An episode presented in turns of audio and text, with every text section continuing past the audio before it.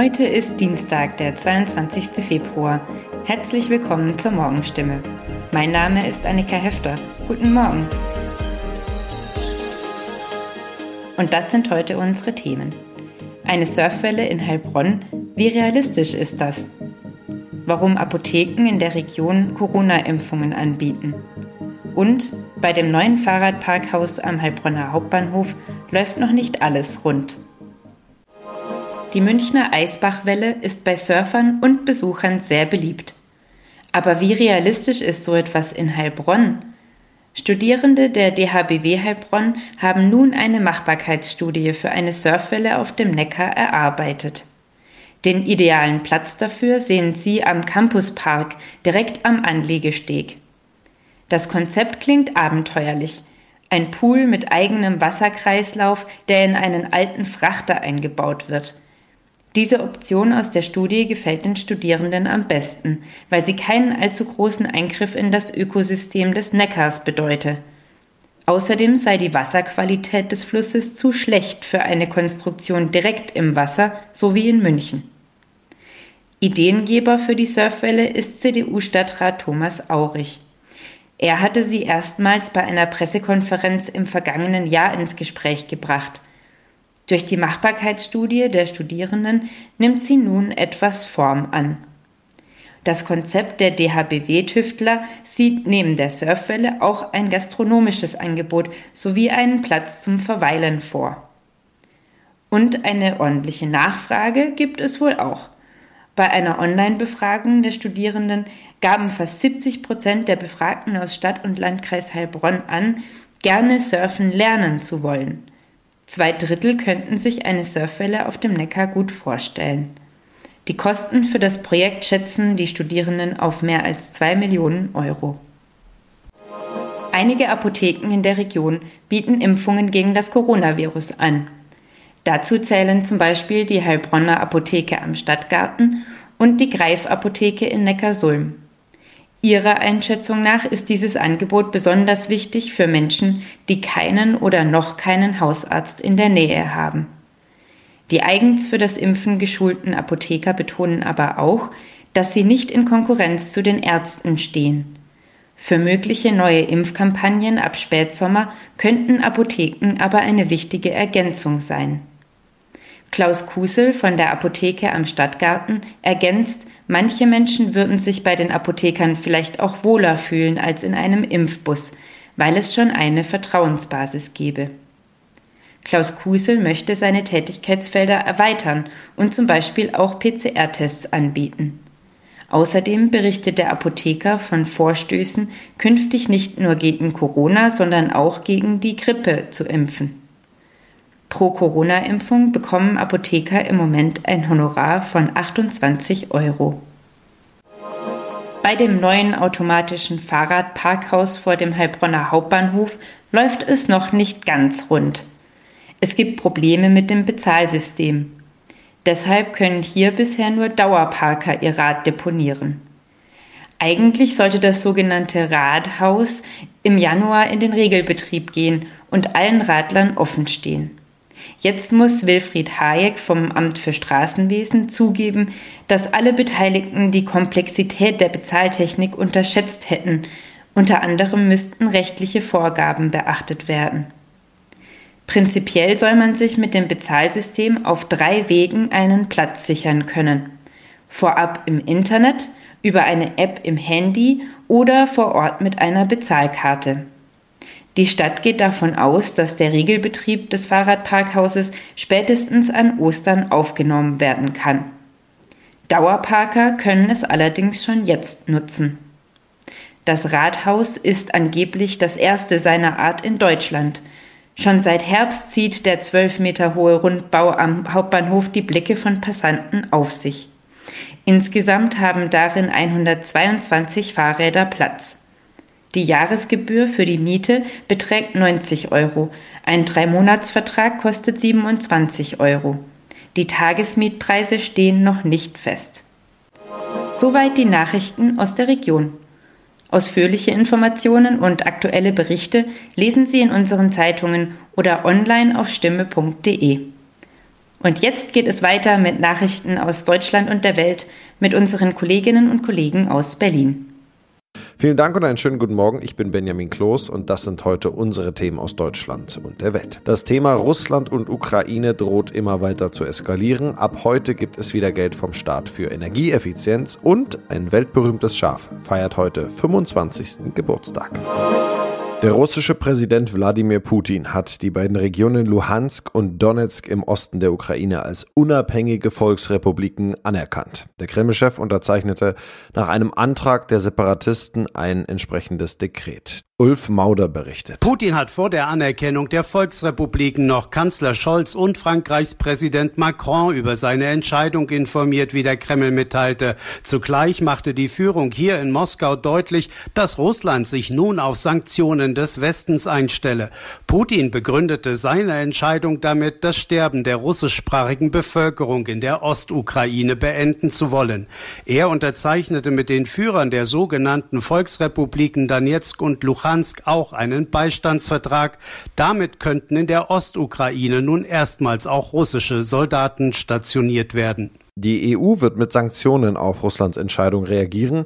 Die Strafmaßnahmen sollen diejenigen treffen, die an der Handlung beteiligt seien, erklärten Kommissionspräsidentin Ursula von der Leyen und Ratspräsident Charles Michel am Abend. Sarah Geiserde berichtet aus Brüssel. EU-Kommissionschefin von der Leyen und EU-Ratspräsident Michel schreiben in ihrer Erklärung, die Anerkennung der beiden Separatistengebiete in der Ukraine ist ein eklatanter Verstoß gegen das Völkerrecht, die territoriale Integrität der Ukraine und die Vereinbarungen von Minsk. Die EU und ihre Partner werden geschlossen, entschlossen und bestimmt in Solidarität mit der Ukraine reagieren, erklären die beiden EU-Spitzen.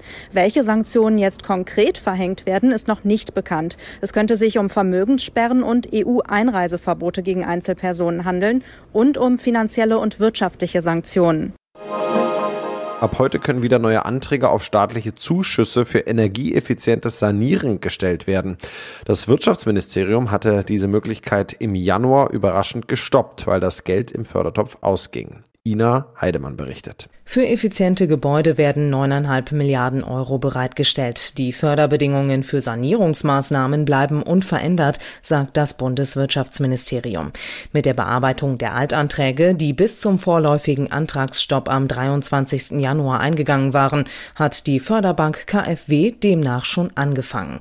Wann auch neue Anträge für die Förderung von Neubauten gestellt werden können, muss noch geklärt werden. Die Ampelregierung will die Anforderungen für Energieeffizienz im Neubau bis 2025 auf das höchste Maß, genannt Effizienzhaus 40, anheben.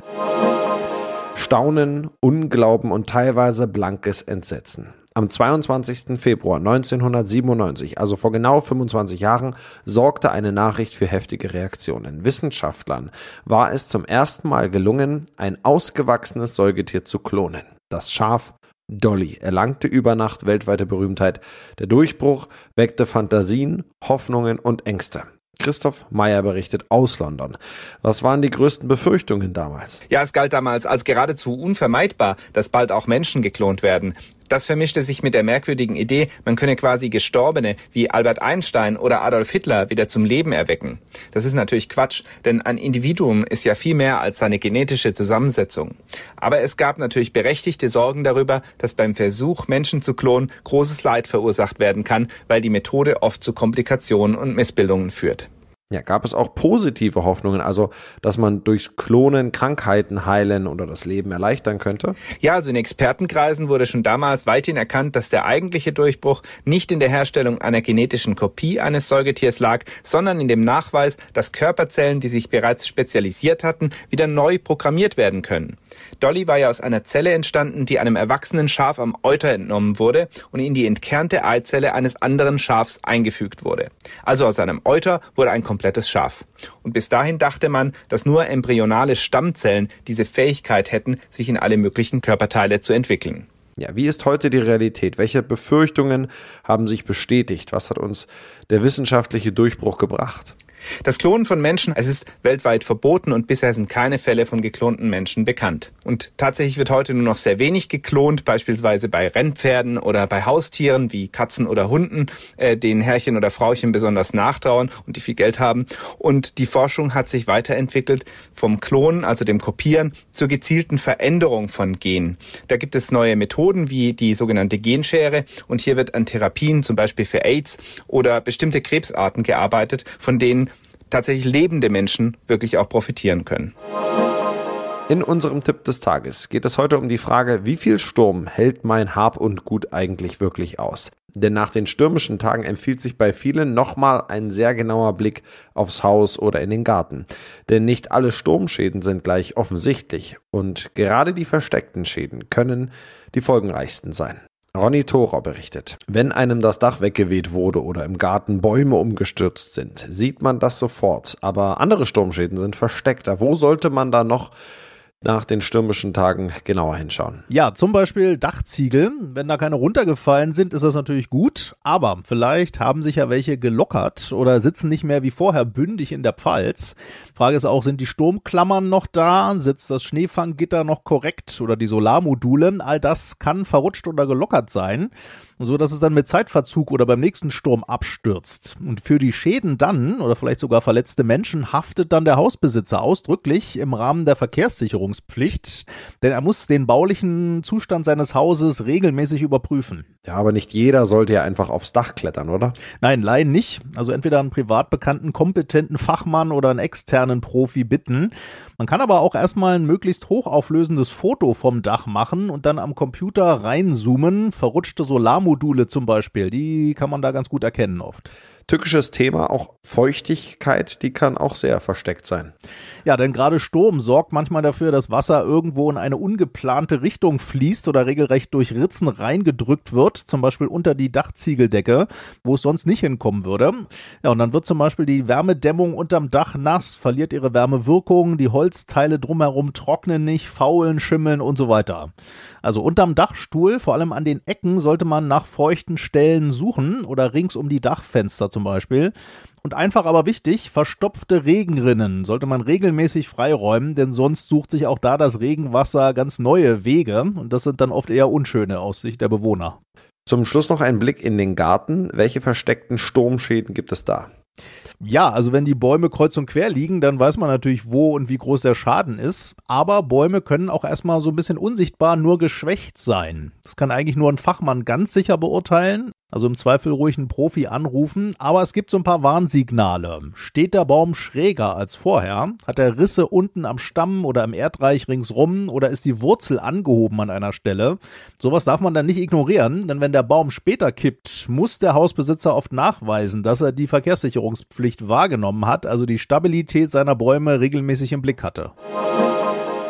Und das noch heute an diesem Dienstag dreht sich wirklich alles um die Zahl 2. Wir haben den zweiten Tag der Woche und wir haben zum zweiten Mal im Februar den zweiten Monat des Jahres 2022 einen Schnapszahltag. Nach dem 2.2.2022 steht heute der 22.2.2022 auf dem Kalender gibt es da heute den zweiten großen Ansturm auf die Standesämter. Ronny Thorer berichtet. Sind alle Hochzeitstermine belegt heute? Ja, wir haben mal so ein bisschen deutschlandweit rumgefragt und die Antworten der Standesämter gehen von kein besonderer Ansturm hier bis es gibt ein paar mehr Anmeldungen, aber vielerorts sind wirklich noch Termine frei sogar.